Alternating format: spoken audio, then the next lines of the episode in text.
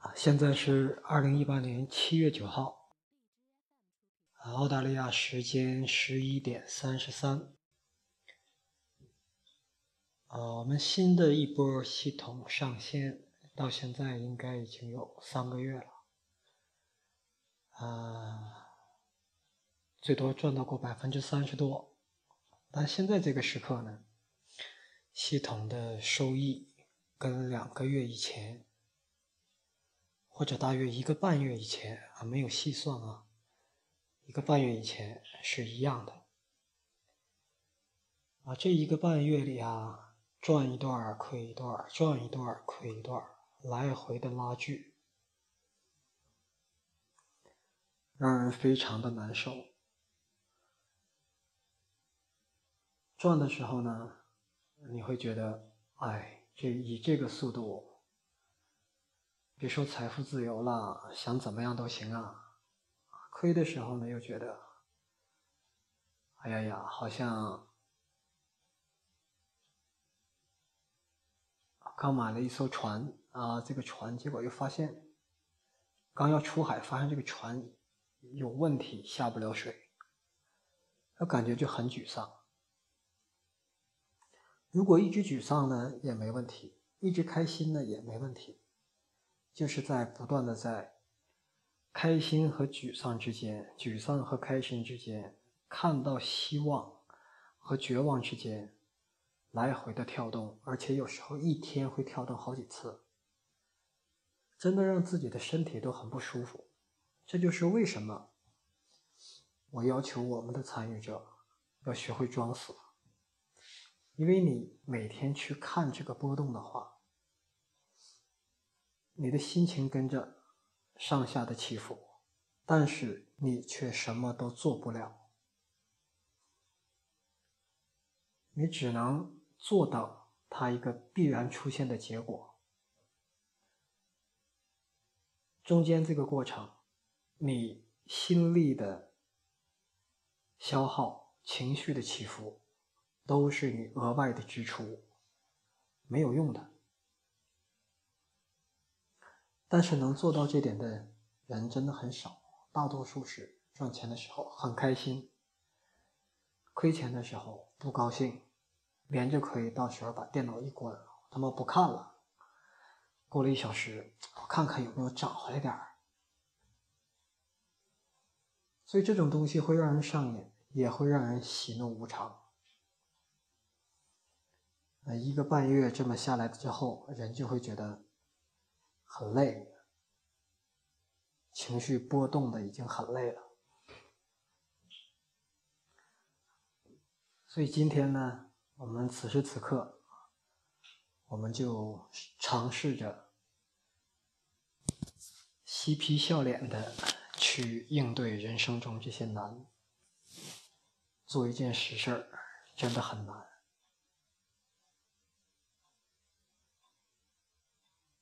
先听首歌，一首嬉皮笑脸的歌，一首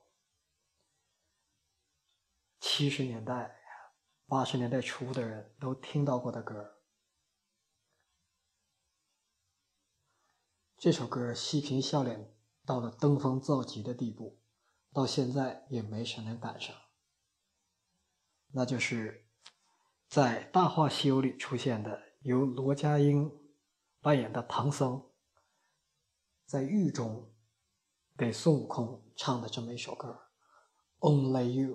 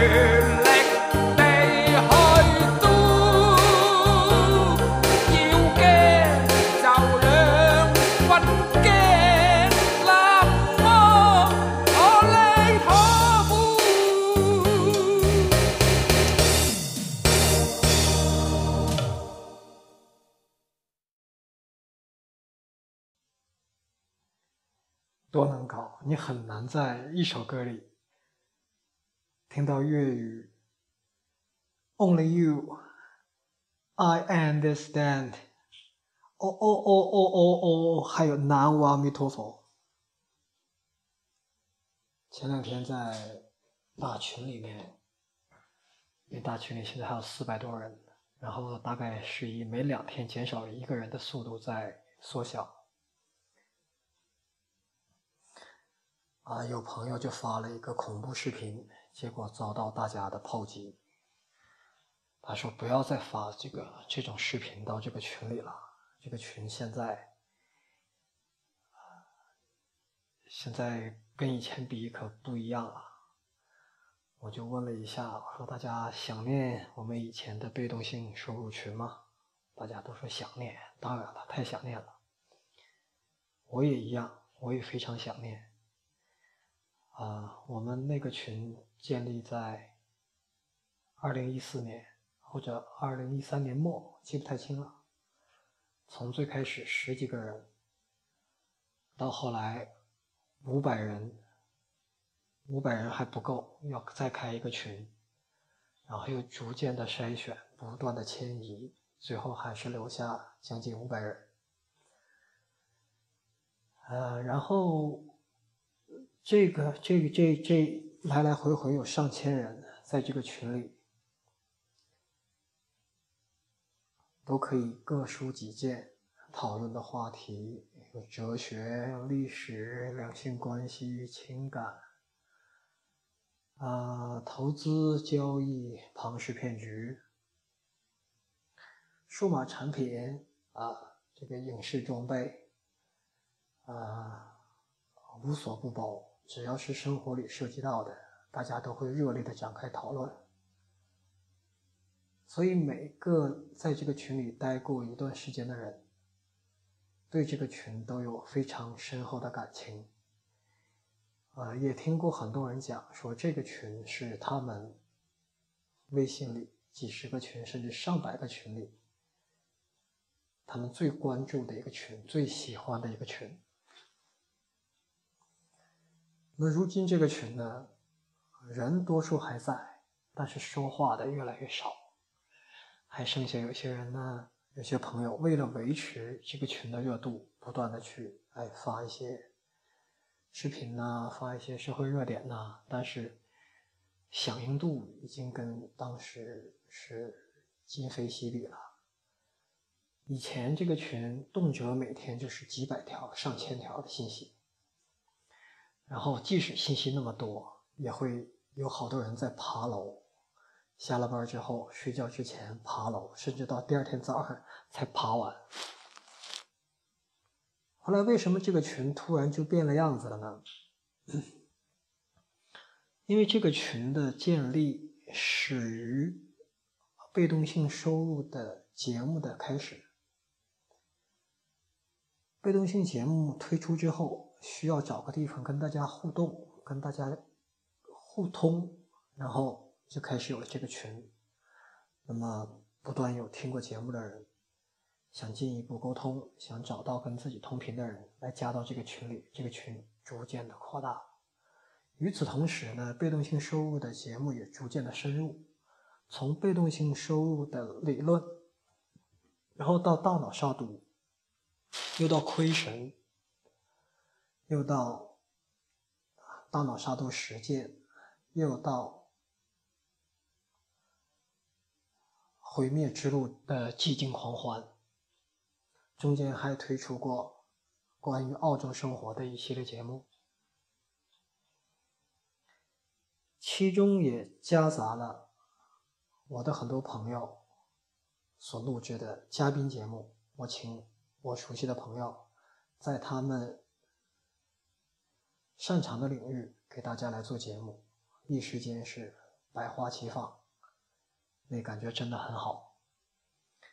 但随着这个被动性收入从理论到大脑杀毒，它整个的一套理论渐渐的收官，到理论转向实践的过程，到了二零，应该是二零一二零一七年的四五月份的时候。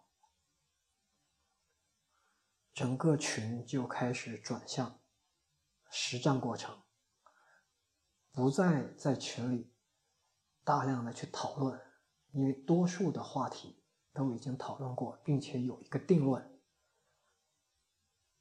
而且我们也不再满足于喋喋不休的在探讨、在摸索，我们开始更进一步，要用实战，要用实践。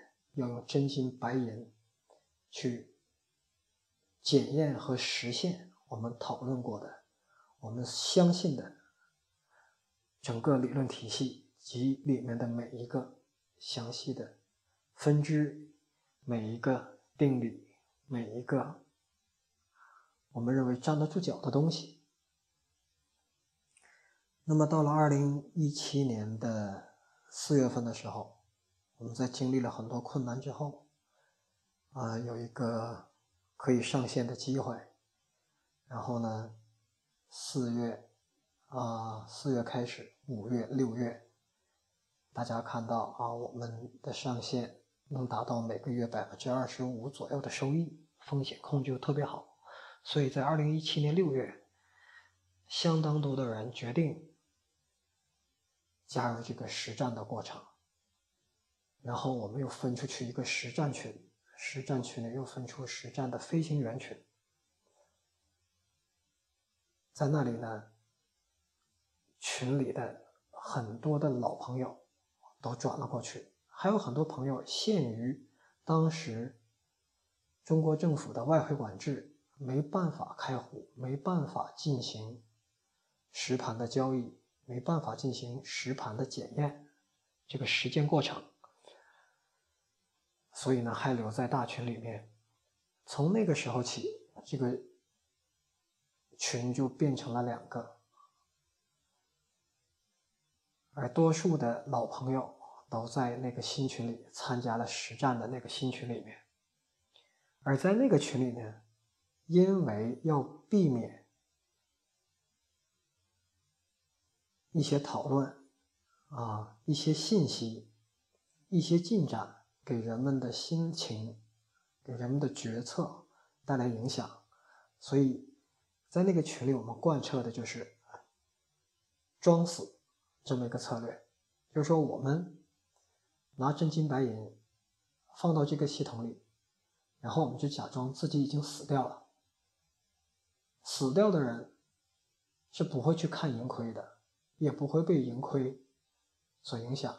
我们要等到。一个特定的时刻，那个时候再活回来，那个时候再看一看，哎，这个系统表现怎么样了？有没有如我们预期那样？或者如果错，错在了哪里？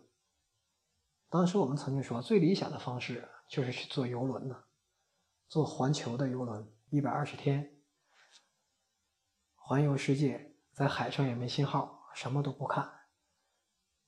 下了船之后，哎，一百二十天下船之后，打开手机看一看啊，赚了亏了，钱是不是已经亏没了？赚的话赚了多少了？呃，这么一种我们贯彻这么一种装死的装死的策略，所以在那个群里，大家也不太去讨论。结果就这样呢，整个这个群就从那个时刻就寂静下来了。其实除了分化这个原因之外，还有一个原因，还有还有几个原因。第一个原因呢，就是，呃，群里大多数老人都觉得很多话题都已经有定论了，再谈就是有点啰嗦了。啊，另外一个原因呢，就是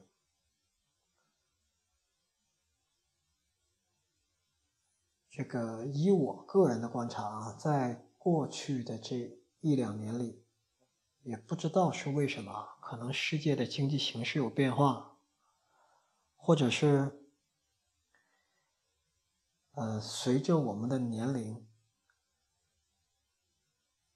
从二十多，这有几对儿二十多变成三十多，三十多变成四十多的，那我们群里有五十多变六十多，六十多变七十多，六十多的变七十的还没有，五十多变六十的也有，但好像无论是从二十起点还是从五十起点，在过去这一两年里，每个人都会变得更忙，有些是因为经济形势变忙，有些是因为有了新的小 baby 啊，有些是生活出现了其他的变化，大家也没有像以前那么多的时间去大段大段的在群里去发文字、发语音。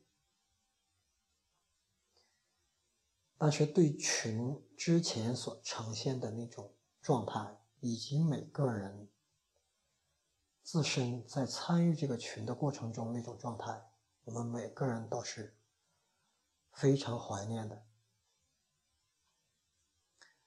怀念之余，我们肯定不禁会想：我们要不要做点什么？要不要回到原来那个状态？但在此之前，肯定要先想，能不能回到之前那个状态？我觉得这个是非常难的。这个就好像说，一个人从孩童时代长到老年，他怀念自己的年轻时代，他想回去，这里有很多很多的阻隔，或者说。刚结婚的两口子想回到初恋的状态，也是回不去的。很多过程都是不可逆的，是一条单行线，过去了就过去了。想回去很难，想有新的热点还是不容易，因为大家在这里面的投入、时间投入、精力投入都不如从前了。那么，要不要说，呃，让大家群里剩下的去跟上前面那些人的脚步，去参加实践？我觉得也不妥，因为现在连我自己都后悔，啊，现把那个群里这么多的老朋友带着一起去冒险，一起去实践，啊，一起去践行。我们都相信的理论，现在有些后悔。为什么后悔呢？因为低估了从理论理论到实践之间的难度。时间回到二零一七年的五月六月，那个时候，随便选几个选几个策略，做了个投资组合，上线一个月就赚百分之二十多。太高兴了，那个时候觉得 OK，只要我们的系统支持多账户，然后再放一些更优质的系统，让系统让整个的这个策略表现的，整个的投资组合表现的更稳定，那我们可以花大概三个月左右的时间，就是到八月份左右，我们就可以达到账户翻倍。账户翻倍之后呢，把本金取出来，用盈利。再去承担更大的风险而博取超高的利润，所以当时觉得到八月份我们就能聚一次了。那么现在马上就到第二年的八月份了，我们的翻一倍的目标曾经感觉很接近，但是一直没有达到。后来我一翻看这个特斯拉的新闻，SpaceX 的新闻，我觉得，哎呀，当时是太乐观了。因为，Elon Musk 做的 SpaceX，它是在二零一八年才完成了重型火箭的这个成功的发射和回收。实际上，他回收的时候，他也没有完全成功，他只回收成功了三分之二。那但是但是以以世人的标准，他已经成功了。而他的理论，并且他的信心，让他觉得他是二零一二年就可以完成这件事情。从他觉得理论很成熟了，我就可以做到了。那个时间点到他真正做到，他也花了七年的时间。在这七年里面，他摔了无数的火箭。其中包还包含他的这个好朋友 Facebook 的卫星，价值两亿多，也一块烧掉。有很多次，仅仅是因为一场一些非常微小的、不容易发现的故障，比如说他们的发射基地是在有个有一个发射基地是在海岛，海风里盐的成分对。火箭的外壳的某些部分产生了影响，导致整个发火箭的发射失败。像这样的事情层出不穷，而我们也遇到了类似的情况。有些就是因为哎少了一行代码，有些就是逗号点错地方，有些就是。因为我们前进步伐太快，测试不够充分，来导致我们在过去这一年多进行了应该有五十多万次的交易，赚钱过，高兴过，亏损过，惊讶过，最终下来啊，每个人都挺累的。这个时候，人就不禁感叹说：“做一件事儿怎么就这么难？干点实事儿真不容易啊！讲个课，搞个理论很简单，吧嗒吧嗒一说，脑袋哪根弦一搭，大家有人认同，一鼓掌，哎，好像是那么回事儿了。但是真要把它变成一件实事儿，从一个理论变成一个产品。”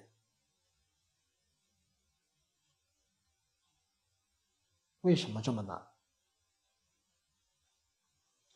我今天呢，就受到一些事情的这个触动吧，啊，受到一些事情的触动，所以我有所感触。为什么做一件实事这么难？有了一些答案，跟大家分享一下。第一个难呢，它难在我们所说的这个做事儿啊，往往是建立一件东西，生成一件东西，建立一个系统，甚至是我们画一幅画啊，这都叫做啊做一件事情，做一个实事儿。所有这些事情呢，有一个共同点啊，就是要把。无序变成有序。比如说，我画一个画，我需要把用笔、用笔、用墨可以勾勒出来的无限种可能的线条，把它展现成一种我想要的样子，一种受控的样子。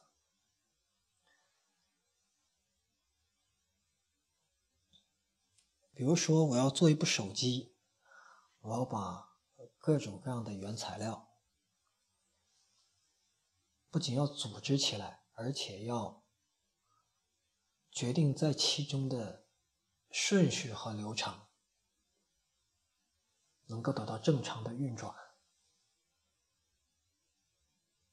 而世间几乎所有其他的事情都是反着走的，都是从有序。再变成无序，所以做事儿本身它是逆着世间万物的从有序变成无序的过程，在逆着这个过程在走。而从无序到有序也是需要大量的能量的。你要把一堆散沙啊做成一个水壶，你要在一张白纸上绘出一张图案。你要把一堆原材料啊做成一个商品，你都需要大量的能量，还需要很多很多的时间。而相反则不是，建立一个东西总是容易的，毁灭一个东西总是很简单。一个花瓶，把它碰下去，砰的一下摔碎了。一条生命，一个人命！父父父母辛辛苦苦养育几十年，一不小心出了一个什么事情，伤了个某一个处啊，整个生命可能就没有了。所以这是做事儿的难点啊！做事儿之所以难之一，就是我们要我们往往做事儿是。要把无序建立成有序。那么说，有没有什么事儿是从有序做成无序的呢？有没有哪哪一项事业是干这个事儿的呢？有没有哪一项事业能够从无序呃有序变成无序这件事情中获利呢？有，比如说做平台。比如说我们之前的群，没有很多什么群规呀，没有很多管理呀，哎，它百花齐放，那整个平台呢就呈现了一种共赢的态势。但这也需要前提条件，也不是所有不经管理的群、混乱的群都可以给大家留下美好的印象。那有没有哪一个事业是专门砸瓶子，专门把画毁掉，把楼拆了？有，但你会发现，如果这事儿那么容易做，你竞争对手就太多了。所以这是一，做事之所以难，是从无序到有序，其中需要时间，需要能量，啊，需要资源，需要智慧。需要耐心。第二，做事之所以难，是因为往往我们现在所说的事情，做的事业也好，做的实事也好，它有很多很多的环节。所以，一件事情如果有一个环节，你成功的几率是百分之五十；一个事情如果有十个环节，你成功的几率恐怕只有一千零二十四分之一，所以做的事儿越复杂，成功就越难。而且这里还有个更要命的，呃，十个环节你前九个都做对了，最后一个出问题，你整个还是失败的。比如说，比如说画一幅画啊。龙飞凤舞都已经画好了，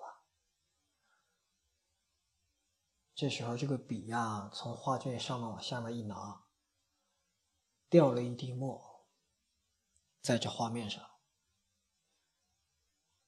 这叫展卷，就这一下，这画就毁了。伊隆马斯克的火箭啊，助推器是好的啊，电脑是好的。上了天了，又飞回来了，都落在地面上了，落在那个那个这个这个这个这个降落台上了。哎，有一个侧推的助推器反应迟钝，结果这个火箭飞一圈都已经回来了，没站稳，倒在地上，摔裂了，然后燃烧，剧烈燃烧，爆炸。我们的平台也是啊，环节技术环节多，一环套一环，甚至出错都难以发现。所以这是第二个，做事难，是因为现在的事儿环节都多，环节越多，成功几率越低。第三件，第三个做事难的原因是人，人这种东西是一定会犯错的。只不过我们日常生活经过这么多年、这么多的进化、这么多的社会化、工业化，我们对世界不断的进行塑造，我们把我们自己的生活环境已经变成了一个可以容错的一个生活环境。我们的车上啊有安全气囊，有安全带，我们的。现在手机的充电器，插正插反都可以，因为以前的充电器 USB 二点零的要分哪面是正哪面是反的。我们的钥匙也是啊，我们的钥匙插在门里，你拧反了，只不过就是锁上了，你不会把它弄坏。但是做事儿则不一样了，你发射火箭也不一样，你这个差一点都不行的。不容错，金融投资更是这样。你你犯错，你只要犯错，他一定定性定量的惩罚你。而人是一定会犯错的，而组织结构里的人越多，犯错的累加就会越多。这个在我们过去的那么多年里，有的时候就是因为一句话啊。两个人对面坐，中间放着两台电脑。程序员问我：“从大往小还是从小往大？”我说：“从大往小。”那边就笔误成了“从小往大”，哎，这个循环就循环反了。这样一个算法，整整四年错了，发现不了。你说建立层层的检验机制，那好。人多了啊，人不用多，两个人就开始是江湖了。两个人后面还两个家庭，某个家庭的家庭成员甚至都可以影响整个事业的进程。第四个，做事之所以难，往往是你做简单了呢，竞争太激烈。你做难了呢，前无古人，后面一大帮追兵。这个追兵呢，倒不是竞争者，而是你在做一件很有挑战的事情的时候，比如说，像当年外靠乔丹一样，不正经投篮扣篮啊，要从罚球线起跳，中间还要站一个人。从那个人头上越过去，飞身扣篮。那么他做这件事的时候，追兵是什么呢？这个事的追兵是他做的这件事情造成的影响，反过来对他的影响。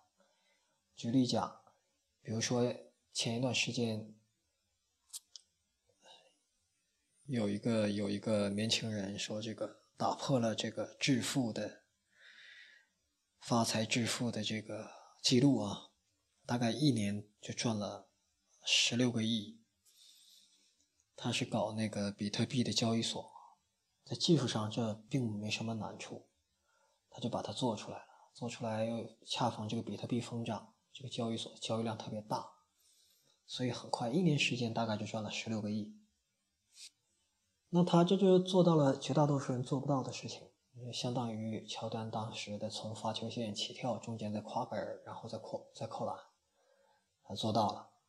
但但是这件事情带来的影响，反过来给他的影响，就是他现在是不可以回国的，他的迅速的成功给他带来的法律风险及其他相应的风险，是他现在的能力所应对不了的。所以看伊隆马斯克是不是这样？伊隆马斯克也是这样，他要上火星，他要发火箭，他要电动车颠覆这个这个这个传统汽车行业。结果你看，最近华尔街又在唱空他。关于他，关于 SpaceX，关于特斯拉，各种打击是从来没有间断过。第五、第六就不说了，越说觉得事儿好像都不能做了。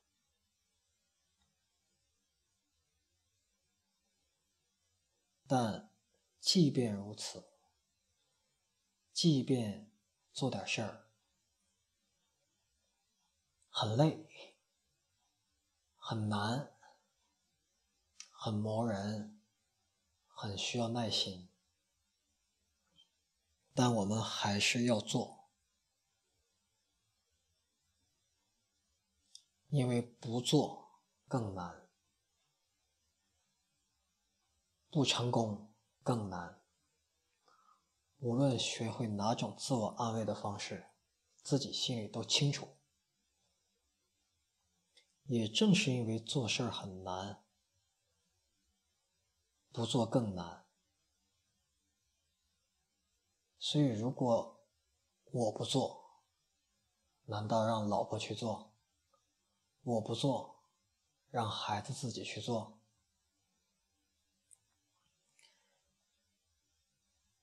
要从无序变成有序，我们可以往上搭时间，大精力，用智慧，用先见，去降低总的能量消耗、时间消耗，尽可能的降低。环节越多，越难成功。一是在总的设计上。环节就要少一点。二是靠努力提升每一个环节的坚固程度。两个人以上就是江湖，每个人都会犯错，我们就需要去容忍，要接纳，同时。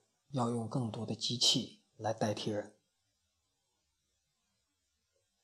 目标太大、太高、太难实现，实现了之后副作用太多，那也要先做到先有，再做到无。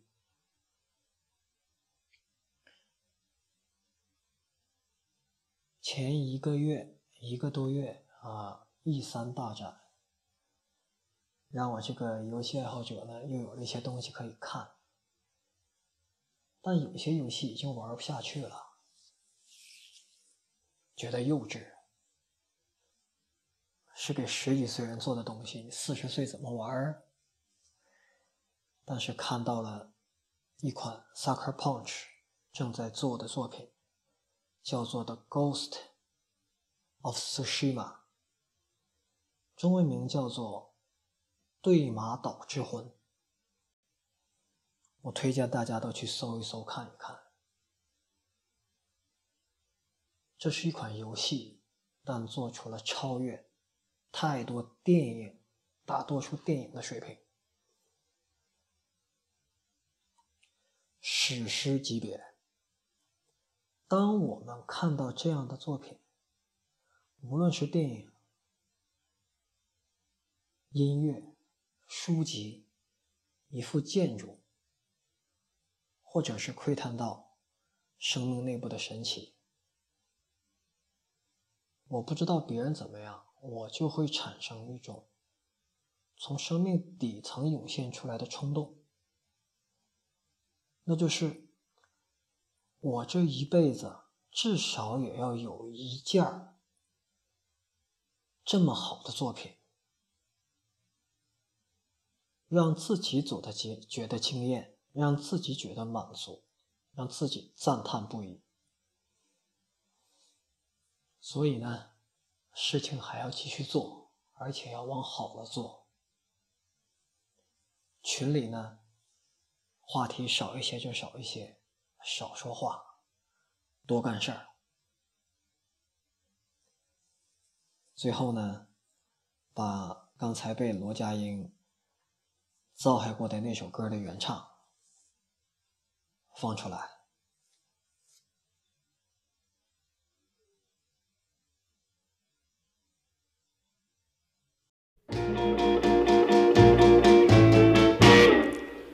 Only